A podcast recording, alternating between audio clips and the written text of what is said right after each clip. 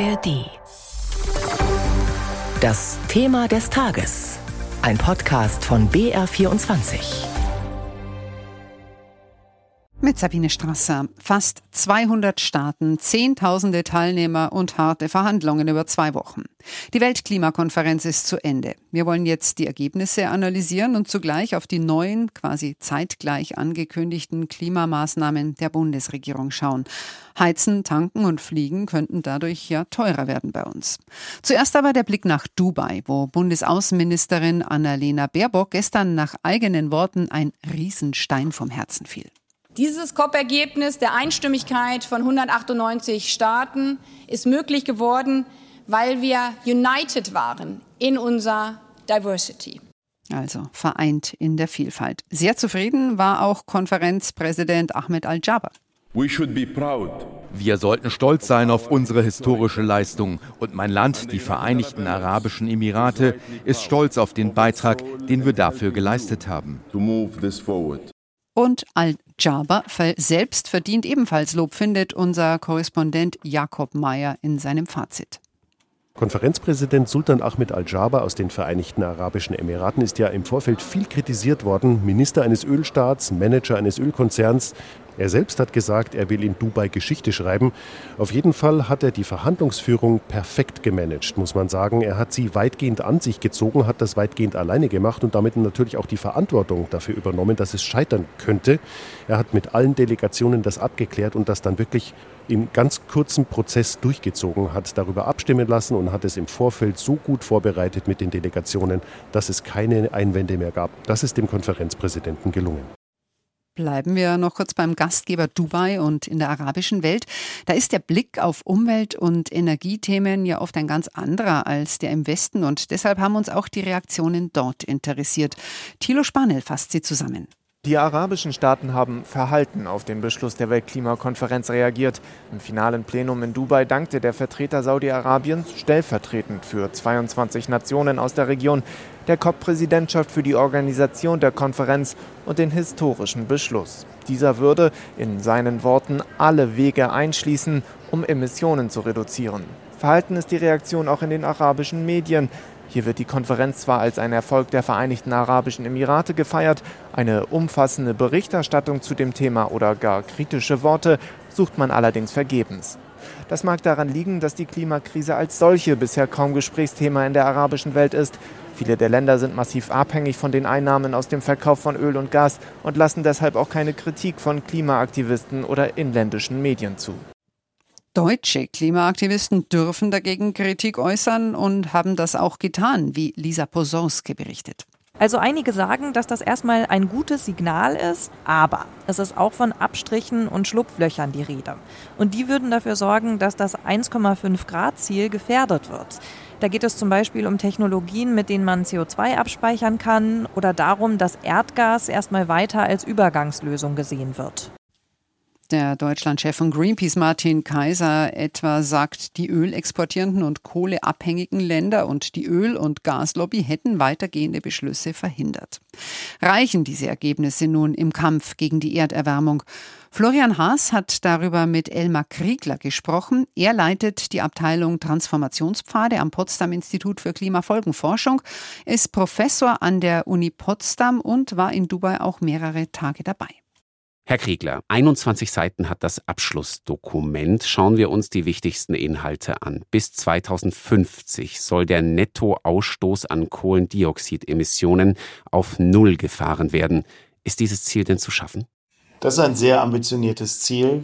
Es kommt aus dem Assessment des Weltklimarates, dass äh, um das Fenster für 1,5 Grad ohne dieses Ziel sehr stark zu reißen, zwischendurch offen zu halten, wir das brauchen, netto Null CO2-Emissionen global in 2050 zu erreichen. Einige Industrieländer, auch die Europäische Union und Deutschland, haben sich Netto Null Treibhausgasziele gegeben, die sogar noch etwas ambitionierter sind als dieses Netto Null CO2-Ziel.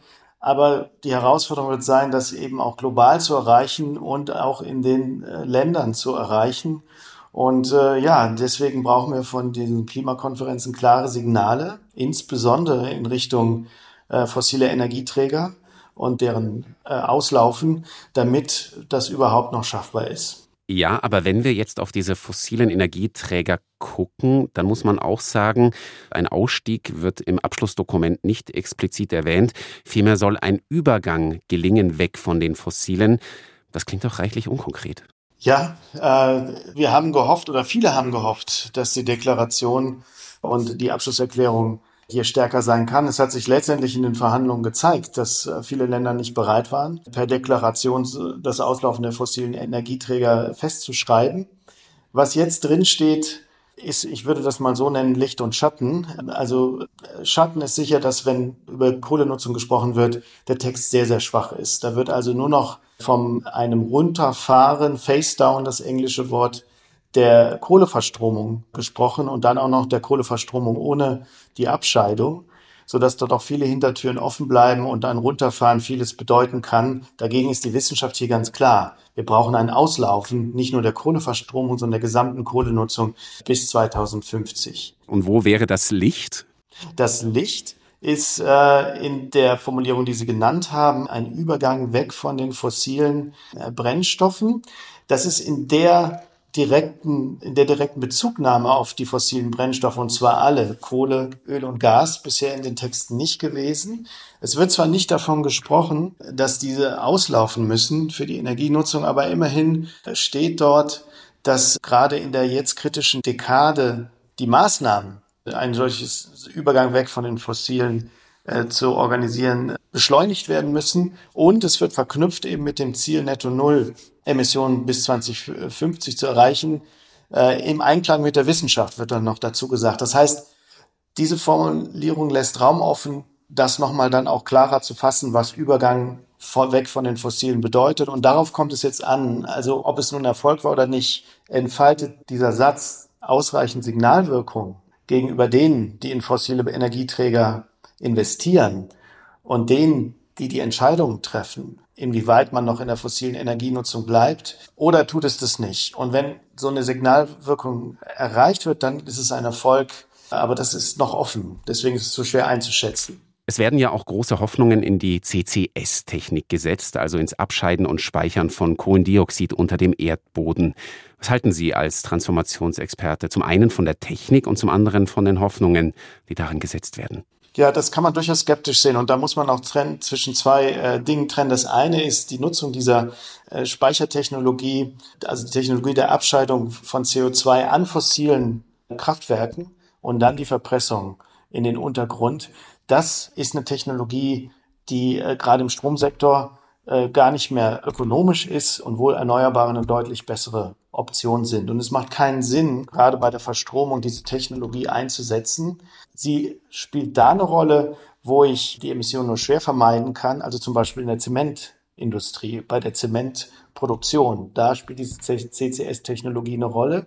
Und sie spielt eine große Rolle, wenn es um die Entnahme von CO2 aus der Atmosphäre geht. Also nicht in Verknüpfung mit der fossilen Energienutzung, sondern die Entnahme von CO2 aus der Atmosphäre, zum Beispiel wenn ich die Abscheidung zusammen mit Bioenergie nutze oder die direkte Entnahme aus der Atmosphäre mit chemischen äh, Mitteln. Das wird auch im Text erwähnt. Das sind die sogenannten Removal Technologies, CO2-Entnahmetechnologien, und die spielen eine Rolle. Aber das Wichtigste bleibt auch hier die große Menge an Emissionsvermeidung muss durch Emissionsminderung kommen und kann nicht über diese Abscheidungs- oder Entnahmetechnologien kommen. Und um diese Emissionen zu mindern, sollen ja auch Wind- und Solarkraft stark ausgebaut werden. Wie groß ist denn da das weltweite Potenzial? Ja, die Trends sind, sind positiv und die Ziele, die dort genannt werden im Text, eine Verdreifachung der erneuerbaren Energien weltweit bis 2030 und eine Verdopplung der Rate der Energieeffizienzverbesserung sind ambitioniert und auch konsistent mit den 1,5 Grad Faden. Das kostet alles viel Geld. Und daran wird es auch hängen, ob, ob es erreichbar sein wird, ob diese Investitionsmengen dann zur Verfügung gestellt werden. Was wir im Moment sehen, ist, dass Investitionen durchaus in den Industrieländern dafür zur Verfügung stehen. In den USA zum Beispiel der Inflation Reduction Act, der äh, Hunderte von Milliarden Dollar dafür zur Verfügung stellt, während das Kapital in den äh, Entwicklungsländern für solche Transformationsprozesse noch sehr spärlich ist. Und insofern ist der Punkt der Finanzierung auch ein ganz wichtiger. Der Klimaverhandlungen. Wie alle anderen Länder auch ist Deutschland dazu aufgerufen, die nationalen Klimaziele nachzuschärfen. Und dazu scheint die Regierung auch bereit. Kurz nach der Einigung in Dubai hat die Bundesregierung gestern angekündigt, eine Kerosinsteuer für innerdeutsche Flüge einzuführen. Das hatten Umweltschützer jahrelang gefordert. Ist das nun ein sinnvoller Schritt, wenn wir den Faktor Wirtschaft jetzt mal außen vor lassen und nur aufs Klima schauen? Es ist sicherlich ein sinnvoller Schritt, die äh, fossile Energienutzung und die Emissionen zu bepreisen und äh, zu verteuern. Und in dem Sinne ist, ist auch diese Maßnahme äh, sinnvoll, äh, also das schätze ich als sinnvoll ein. Es wäre natürlich gut, wenn es nicht nur deutschlandweit, sondern europaweit auch gemacht würde. Grundsätzlich haben wir in der Europäischen Union einen CO2-Preis, zum Beispiel auf die Energieindustrie und die Schwerindustrie. Und es ist jetzt auch beschlossen worden, dass der ausgebaut wird. Ja. Der soll in Deutschland ja nochmal angehoben werden für das Tanken und das Heizen mit fossilen Energien. Genau. Und das ganz wichtige Maßnahmen, denn natürlich muss man auch die erneuerbaren Energien fördern, aber noch wichtiger ist es eben, die fossile Energienutzung zu verteuern, damit dann auch wirklich dieser Umbau passiert und dieser Übergang weg von den fossilen. Wenn ich nur die Erneuerbaren äh, subventioniere, dann kriege ich noch nicht den Übergang weg von den fossilen hin, zumindest nicht so schnell, wie er benötigt wird. Deswegen ist der CO2-Preis eine sehr entscheidende äh, Maßnahme und Instrument. Zur Transformation gehört aber auch, dass die Gesellschaft mitzieht oder zumindest große Teile mitziehen. Wir denken an die Proteste beim Gebäudeenergiegesetz zuletzt. Ist Deutschland, ist die Welt denn bereit für den Klimaschutz mehr zu zahlen und auch mal zu verzichten? Das ist eine sehr gute Frage. Und ja und nein ist, ist vielleicht eine nicht sehr klare Antwort darauf. Aber man kann viele Ereignisse nehmen und sehen, dass die Welt dann, wenn es wirklich zu Maßnahmen kommt oder wenn es auch was kostet, dass diese Bereitschaft, die, die dort geäußert wird, dann doch sehr relativ schnell schmilzt. Und die Hoffnung ist, dass mit der Zeit die Bereitschaft auch wächst, auch dann, wenn der Maßnahmenkatalog klarer wird und auch die Wirksamkeit. Was wir jetzt zum Beispiel klar meines Erachtens in Dubai äh, gesehen haben, ist, dass die Länder der Welt letztendlich nicht bereit waren, per Deklaration den Ausstieg aus den fossilen Energieträgern zu beschließen, weil sie sich zu unsicher sind, dass sie sich das wirklich leisten können. Auch Länder wie zum Beispiel in Afrika, dass sie aus der Kohle auf die Kohleverstromung verzichten können. Und deswegen ist das so eng verknüpft, äh, der, der technologische Fortschritt, die Bereitschaft, die Politikinstrumente, die die wirtschaftlichen Signale setzen, aber auch die, die Investitionen, die benötigt werden. Ohne Anstrengung, ohne Investitionen in diese, diese große globale Transformation wird es nicht gehen.